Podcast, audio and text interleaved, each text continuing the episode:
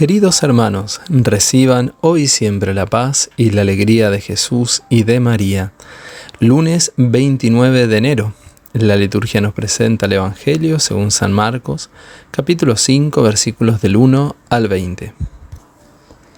Jesús y sus discípulos llegaron a la otra orilla del mar, a la región de los Gerasenos. Apenas Jesús desembarcó, le salió al encuentro desde el cementerio un hombre poseído por un espíritu impuro. Él habitaba en los sepulcros y nadie podía sujetarlo, ni siquiera con cadenas. Muchas veces lo habían atado con grillos y cadenas, pero él había roto las cadenas y destrozado los grillos, y nadie podía dominarlo. Día y noche vagaba entre los sepulcros y por la montaña, dando alaridos e hiriéndose con piedras. Al ver de lejos a Jesús, Vino corriendo a postrarse ante él, gritando con fuerza, ¿Qué quieres de mí, Jesús, Hijo de Dios el Altísimo? Te conjuro por Dios, no me atormentes, porque Jesús le había dicho, Sal de este hombre, espíritu impuro. Después le preguntó, ¿Cuál es tu nombre? Él respondió, Mi nombre es Legión porque somos muchos. Y le rogaba con insistencia que no lo expulsara de aquella región había allí una gran piara de cerdos que estaba paciendo en la montaña. Los espíritus impuros suplicaron a Jesús, envíanos a los cerdos para que entremos en ellos. Él se lo permitió.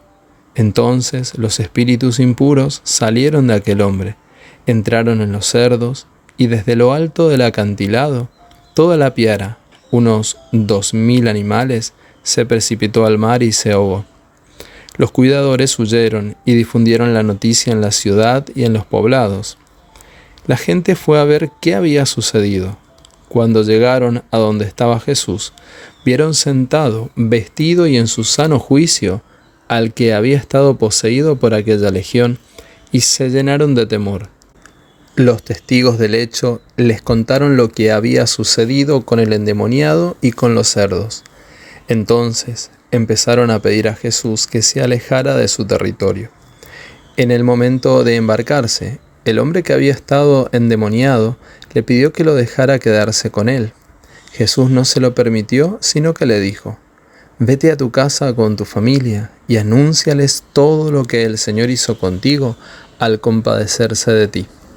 El hombre se fue y comenzó a proclamar por la región de la Decápolis lo que Jesús había hecho por él y todos quedaban admirados.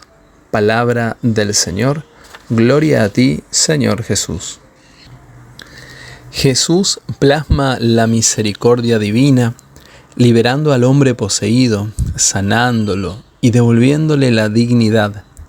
Todos nosotros tenemos necesidad de que Jesús nos libere y nos sane. Todos tenemos heridas, ataduras espirituales, malos hábitos, antipatías, prejuicios, resentimientos. Y la lista continúa. Necesitamos orar pidiéndole a Jesús que nos libere y nos sane. Es triste cuando en una familia o en una comunidad cristiana las personas no se hablan o viven con desconfianza porque el diablo sembró la cizaña de los prejuicios, las mentiras, las calumnias y los chismes. Y el único que expulsa esta clase de pensamientos, actitudes, conversaciones y sentimientos demoníacos es Jesús. Solo abriendo el corazón y reconociendo que tenemos necesidad de ser ayudados por Jesús, podremos ser liberados y sanados, y entonces la paz de Dios vendrá y habitará en nosotros. Jesús sigue sorprendiendo a la gente. Aquel que estaba padeciendo durante años era sanado y liberado por Jesús. La misericordia puesta en acción, la compasión inmensa de Dios. Los mismos espíritus van revelando de a poco quién es Jesús. Es el santo de Dios, es el que tiene poder de Dios. Es por eso que los demonios tiemblan, temen ante la presencia de Jesús. Responden ante las palabras de Jesús. Jesús también puede exorcizar de nosotros cualquier mal.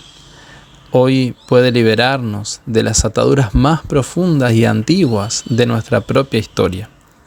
Hay males que fuimos incorporando conscientes o inconscientemente. Jesús tiene poder y autoridad y misericordia para liberarnos completamente. Pensemos en la alegría de esta familia que recuperó a su ser querido. Y lo recuperó no solo sano físicamente, sino sano espiritualmente. Daba testimonio de que Jesús había obrado con poder en su vida y todos quedaban sorprendidos y alababan a Dios. Jesús quiere liberarnos a cada uno de nosotros para que también podamos dar testimonio del obrar de Dios en nuestras vidas y familias. Te invito que en este momento hagamos juntos una oración. Amado Jesús, quiero alabarte, darte gracias y bendecirte al iniciar esta nueva semana. Convencido estoy de tu poder liberador, por eso quiero pedirte que rompas y disuelvas cualquier maleficio, maldad, cualquier chisme, atadura, trampa, engaño y mentira que el enemigo haya podido sembrar en mi corazón. También quiero pedirte que liberes y sanes a toda la iglesia de la falta de compasión y misericordia, que la liberes de toda división y de toda ausencia de caridad. Señor Jesús, también en este día deseo presentarte a todas las familias, pero especialmente la propia. Solo tú puedes darles la paz, Puedes sanar los corazones heridos por la falta de perdón y reconciliarlas en tu infinita bondad y misericordia. Gracias Señor Jesús por todo lo que obrarás en esta nueva semana. Amén.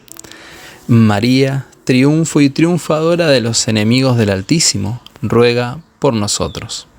El Señor esté contigo y la bendición de Dios Todopoderoso, del Padre, del Hijo y del Espíritu Santo descienda sobre ti y te acompañe siempre.